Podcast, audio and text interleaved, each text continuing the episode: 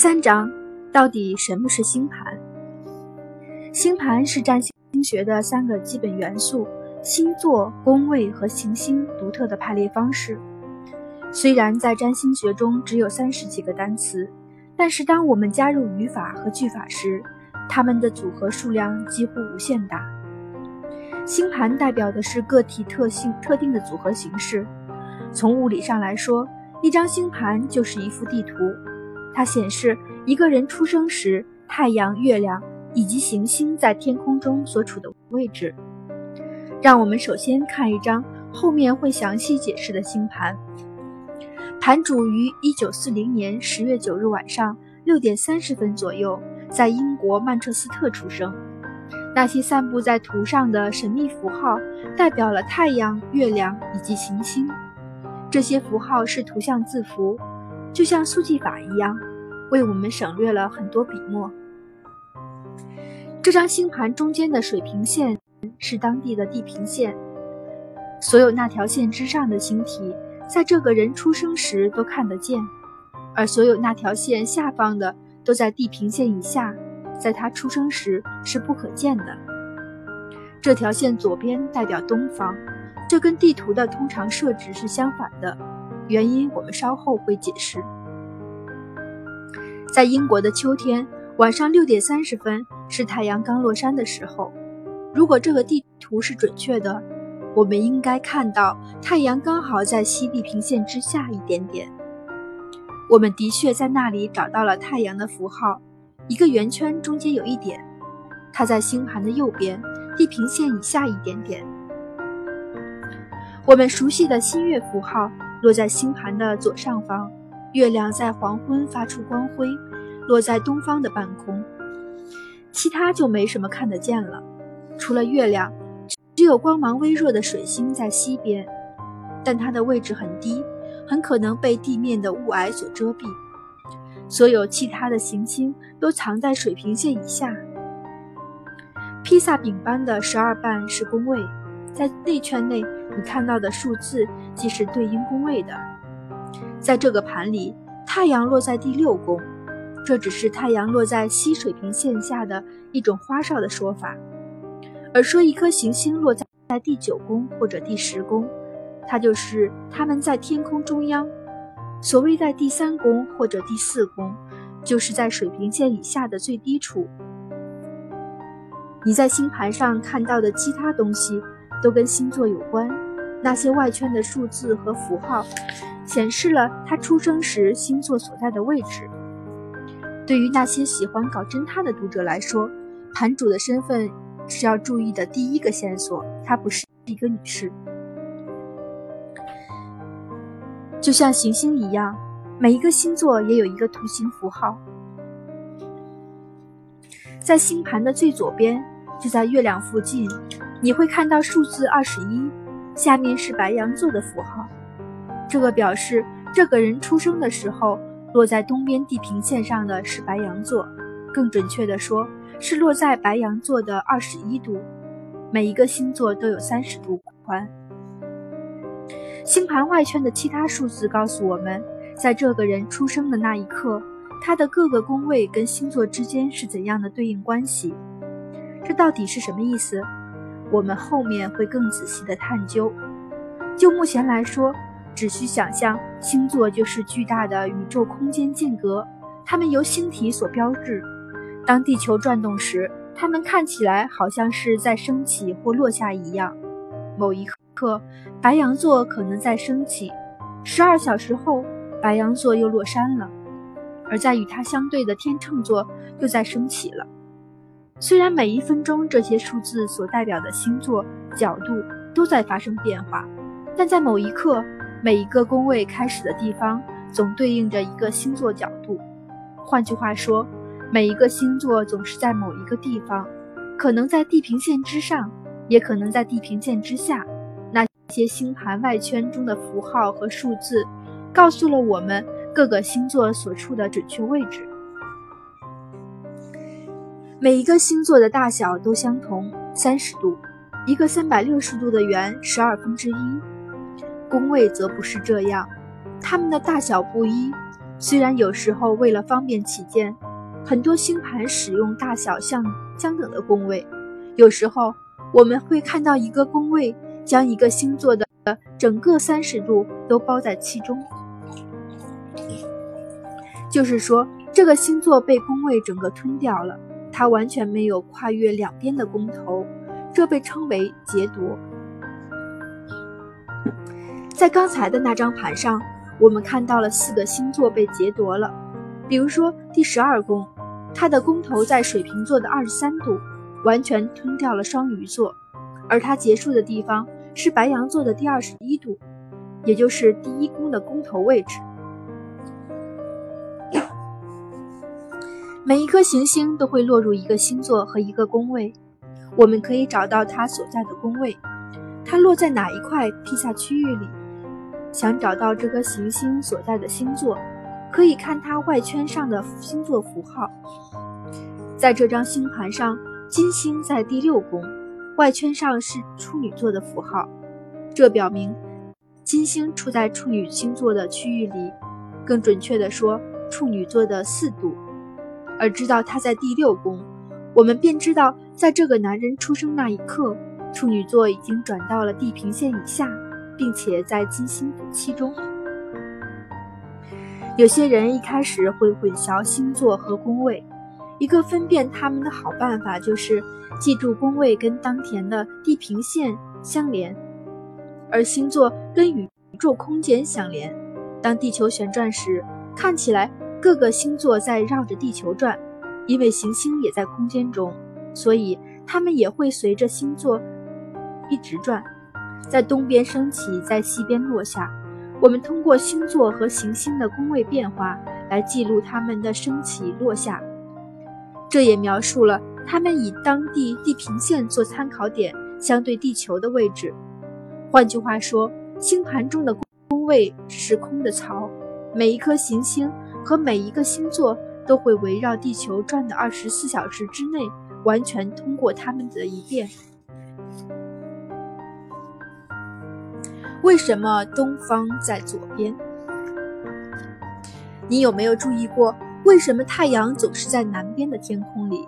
我们只注意到它从东边升起，从西边落下，但是它总是出现在南边的天空里。这是因为我们在北北北半球，我们地球的上半部分，所以我们要向下才能看到太阳，也就是向南方看。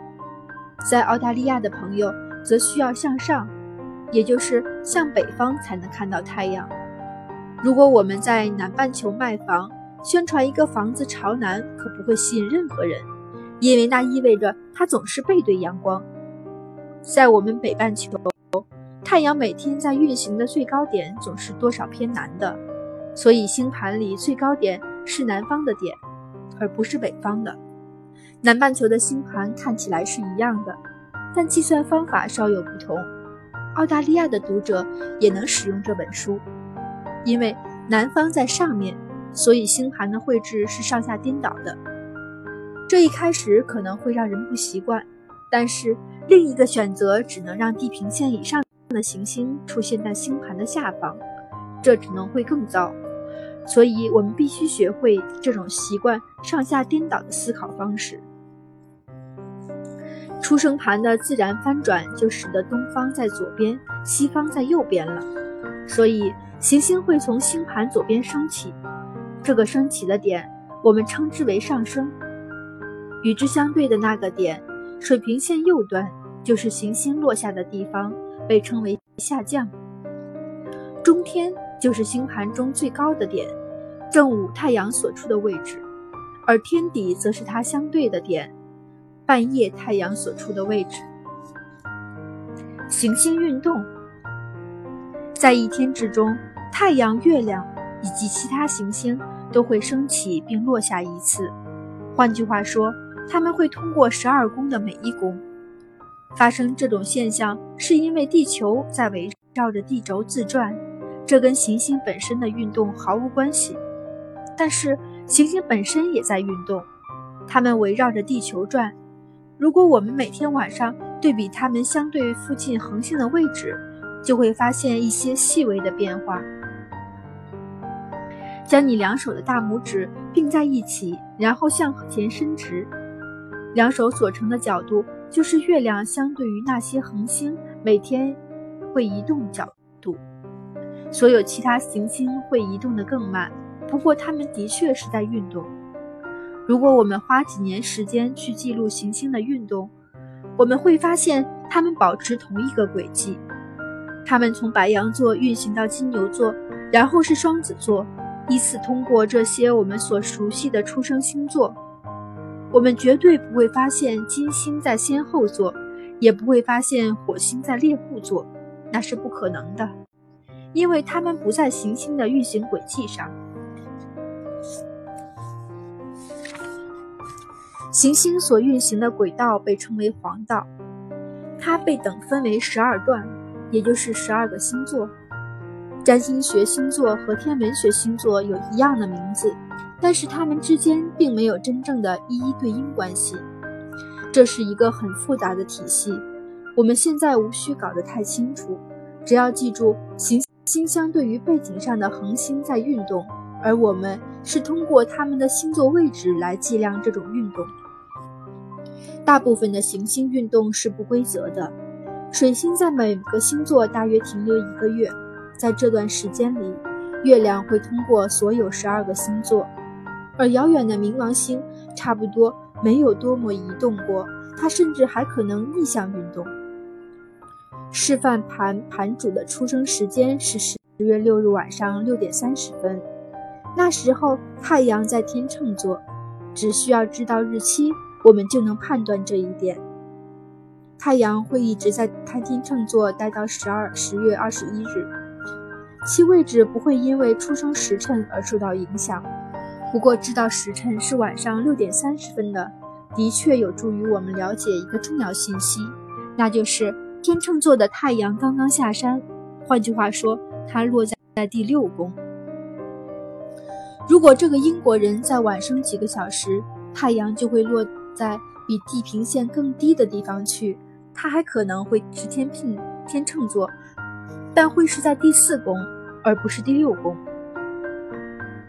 在这段很短的时间内，太阳在星座内移动的距离几乎可以忽略，但是。它在宫位中移动，却完全改变了星盘的状态。这就是为什么出生时间是占星学的一个重要因素。从出生日期大致可以确定行星和星座的关系，但是我们需要出生时间以完善宫位这个关键要素。星座之间的相互位置是固定的，金牛座总是在白羊座之后，双子座总是在金牛座之后，等等。当一个星座移动时，其他的星座也会随之而动，并且是以一种可预测的方式移动，就好像我们在转一个马车的轮子，它的辐条上了标号。如果我们知道七号辐条在哪里，就能毫不费力地找到八号和九号。在那个十月的夜晚，当太阳落山时，天秤座也在落山。在一年中的这个时段。太阳跟天秤座是捆绑在一起的，我们找到其中一个，就能找到另一个。但是我们还能知道更多，因为天秤座在西方落下，所以白羊座它对面的星座肯定在东方升起，而双鱼座白羊座之前的一个星座肯定刚刚升起不久，金牛座白羊座之后的那个星座肯定在东方地平线之下。正准备升起，这就像马车轮子的运作一样，这就是星盘。我们对这个占星学基本工具的导读就此结束了。如果你已经掌握了上面几页内容，那么我们示范盘中就没有什么让你感到困惑的了。这张星图虽然如此简单，但是没有哪个新式模型比这张图更复杂了。当我们开始将星座、行星和宫位编织在一起时，就形成了一幅挂毯般的图景。它包括了人类生活中所有的渴望和忧虑，所有的狂喜和恐惧，而每一个象征的组合形式也就是每一张星盘都是独特的。占星学以一种不同于任何宗教、任何心理学系统的方式描绘了这个人的画像。然而，星盘只是一张天空地图，如此简单。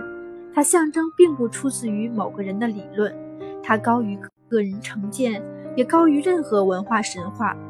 它来自更深、更原始的地方，就像人本身一样。它基于自然。